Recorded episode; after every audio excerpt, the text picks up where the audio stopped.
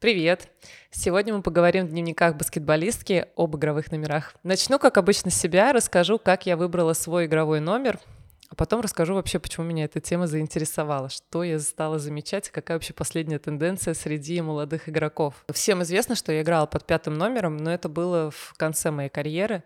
Получается, я приехала в УГМК, и в УГМК я играла уже 8 лет под пятым номером, и заканчивала сборной России свои как раз последние 7 лет. Тоже мне повезло, и я получила свой пятый номер. Но я не знаю, почему я говорю повезло, потому что на самом деле для меня было вообще не принципиально, под каким номером играть. И пятый номер мне чисто достался по наследству, и я об этом вообще не стесняюсь говорить, потому что на самом деле у меня никакой вообще предвзятости к цифрам никогда не было. С самого детства я играла под разными номерами, у меня было седьмой, десятый, двадцать седьмой, двадцать пятый, реально мне просто спрашивали, «А какой ты хочешь, я говорю, «А какой есть. То есть я никогда не привязывалась, и потом я увидела у других игроков такую манию, какие они хотят номера, и я подумала, блин, наверное, это неправильно, что у меня нет своего номера, и я все время беру такой номер, который который, ну, грубо говоря, мне просто вот в этот день именно симпатичный. Я помню, как я пришла в Балтийскую звезду, и мне сказали, Жень, сегодня есть четвертый номер. Ну, не сегодня, а на этот сезон.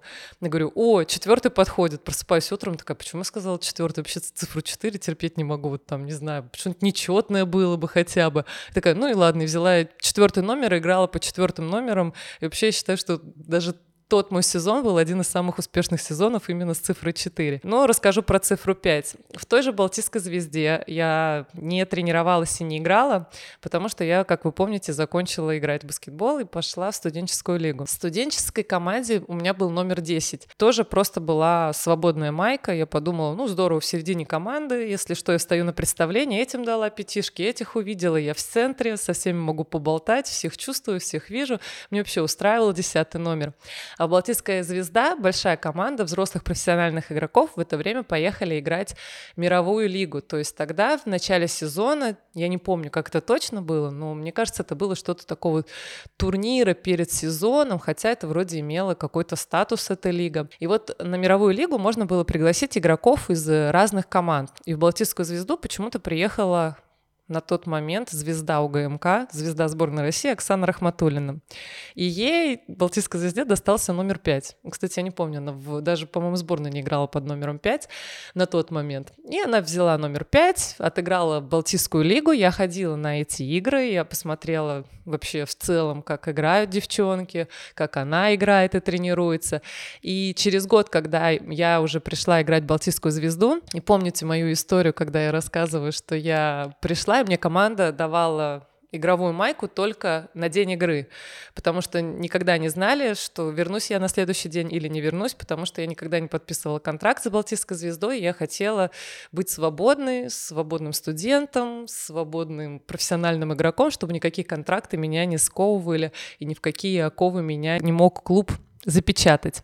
И вот в один из таких дней, когда я понимаю, что я с командой тренируюсь, и, в принципе, я выхожу на хорошую форму, команда играет с э, отличным соперником, может быть, даже это был ГМК или... А, нет, моя первая игра была против команды «Динамо Курск». Я прихожу, и мне говорит тренер, ну вот, осталась у нас в команде Майка от Балтийской лиги. Вот, номер пять. Я смотрю, а сзади фамилия Оксаны Рахматуллиной. ну, она напечатана, то есть просто мне дают форму с фамилией другого игрока. Тут же мне дают такую нашивку, на которой моя фамилия кое-как там напечатана какими-то буквами. И говорят, ну что, до вечера пришьешь? Ну, вот к этой майке свою фамилию. Ну, если что, там на следующую игру посмотрим, что какой у тебя там номер дальше достанется, посмотрим. И я помню, я беру эту форму, и помню ощущение, когда Оксана уходила с тренировки или что-то такое, как она посмотрела, как она себя вела в команде, как она, ну, играла даже. Вот у нее был особый шарм, который для меня был очень приятен. Я помню, взяла эту форму, и такая, блин, я не хочу ее отдавать. Зачем я ее буду отдавать? Я помню, как я вечером сидела, пришивала вот это своей иголкой, свою кривую фамилию, закрывая фамилию Оксаны Рахматуллиной, и говорила, блин, ну хотя бы этот сезон я буду под номером 5 и буду играть как Оксана Рахматуллина. я не понимала, я не помнила особенности игры, но я помню, что мне понравилась ее манера игры, манера поведения, и я себе оставила этот номер, и так получилось, что, наверное, всем стало проще, что я сама определилась и стала просить в следующих других командах, ну, я возьму пятерку, там, я возьму пятый номер. Мне было смешно, когда я попадала в некоторые, там, в той же сборной или в там в том же УГМК, когда мне говорили, Женя, тебе так повезло, вот твой номер вообще мы специально, вот он есть, тебе повезло, мы его специально для тебя сделали. Ну, я, конечно, с благодарностью, но на самом деле для меня это была вообще не принципиальная история, потому что когда я была в Спарте, и вы помните, что с партией я играла и под седьмым номером. Потом ко мне подошел менеджер, сказал, Женя, я знаю, что не принцип... вообще принципиальный вопрос, но у нас едет Якабу, она очень хочет играть под седьмым номером. Давай, мы тебе бонус, мы тебе бонус, там сделаем большой бонус денежный, ну ступи ей номер, ну пожалуйста. Вот, ну, ну она очень хочет, но вообще никакой номер. Я говорю, за деньги? Да. Взяла я, конечно же, восьмой номер, отыграла следующий сезон под восьмым номером, удивительно и замечательно весь сезон он прошел. И когда Якабу ушла из Спарты, опять менеджер ко мне подошел, такой, ну, удивительно, тебе опять повезло, ты будешь опять семеркой. Я говорю, замечательно, мне вообще было все равно. И э, отдали мне седьмой номер. Поэтому у меня очень много маек с разными номерами. Например, на универсиаде я играл под четвертым номером, на другой универсиаде под семнадцатым номером.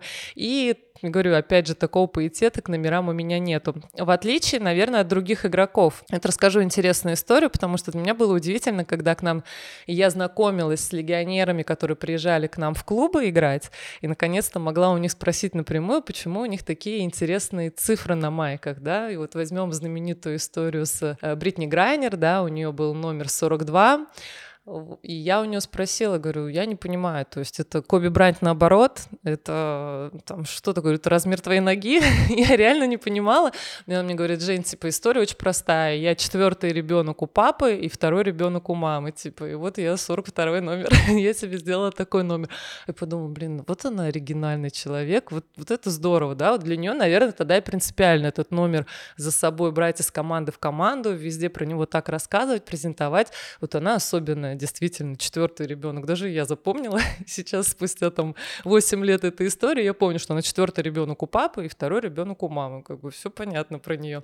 Но я думала, она уникальная. Но когда к нам в команду приехала Джанквелл Джонсон, и у нее номер 34, да, и я у нее спросила, говорю, Джей Джей, а у тебя-то почему 34? Ну что здесь, в чем здесь загадка? И у нее оказалась точно такая же история. Она, притом она мне тоже так же рассказывала, уникальная история вообще, да, вот просто вот, ну, просто вот такая необычная история, да, у меня у папы там, у мамы трое детей, у папы четверо, и вот так вот я 34 номер, говорю, действительно очень уникальная история, никому, никому не рассказывай, оставайся такой же уникальный. Ну, это секрет, наверное, да, ну, не секрет такой, да, как другие игроки выбирали себе номера, я знаю, как для других игроков было очень принципиально оставаться со своим номером в течение там, всей карьеры.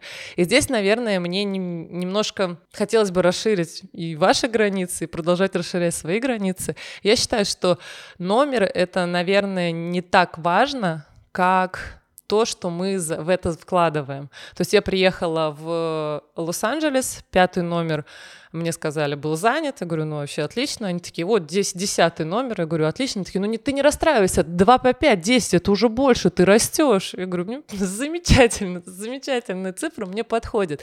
И мне понравилось, что на тот момент я уже была сложившимся игроком, у меня действительно во всех клубах уже был этот пятый номер. И я видела, что той девочке, которой пятый номер в Лос-Анджелесе выдали, ту девочку на тренинг-кемпе как бы и отсеяли. То есть на самом деле, если бы мне было бы принципиально, я бы верила в эту магию цифр, я бы верила в какую-то невероятную нумерологию, наверное, я бы могла бы поговорить с главным менеджером и немножко отмотав эту историю, они бы мне отдали и в Лос-Анджелесе пятый номер. Но почему-то мне было вообще не принципиально. Я хотела доказать сама себе, что дело не в номере, а дело в том, как я играю, как я к этому отношусь, и что я несу на своей майке, какой клуб и какую фамилию. Это намного важнее, чем какая цифра там нарисована. Наверное, когда я видела слезы других игроков или э, даже такие, извините, я назову их грубо отмазки, на самом деле, может быть, для кого-то это действительно очень важный психологический момент играть под этим номером, но когда мне рассказывали, что я в этой команде, сразу все понятно, ну, сра... ну пон... понятно, там все не задалось, потому что я там играла вообще под другим номером. Вот если бы я играла под своим, все было бы нормально, а здесь вообще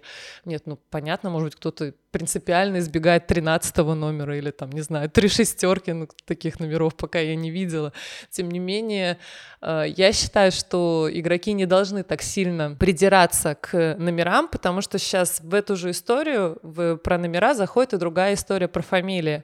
И сейчас есть огромная тенденция, например, в тех же сборных Испании, вы знаете, что там у, у людей в целом всегда по две фамилии. Первая фамилия папы, вторая фамилия мамы. И просто для краткости всегда используют только первую фамилию, да, то есть вторую фамилию ее просто пишут согласной буквой точка или вообще не пишут, но в паспорте у них по две фамилии прописано. И сейчас многие игроки и в, в женском футболе, в женском баскетболе, в мужском футболе, баскетболе делают себе имя вначале с первой фамилии, фамилии папы, а потом, то есть по документам им ничего не надо менять. Просто они говорят, а теперь пиши фамилию мамы. То есть теперь я пишу фамилию мамы первой, а фамилию папы второй.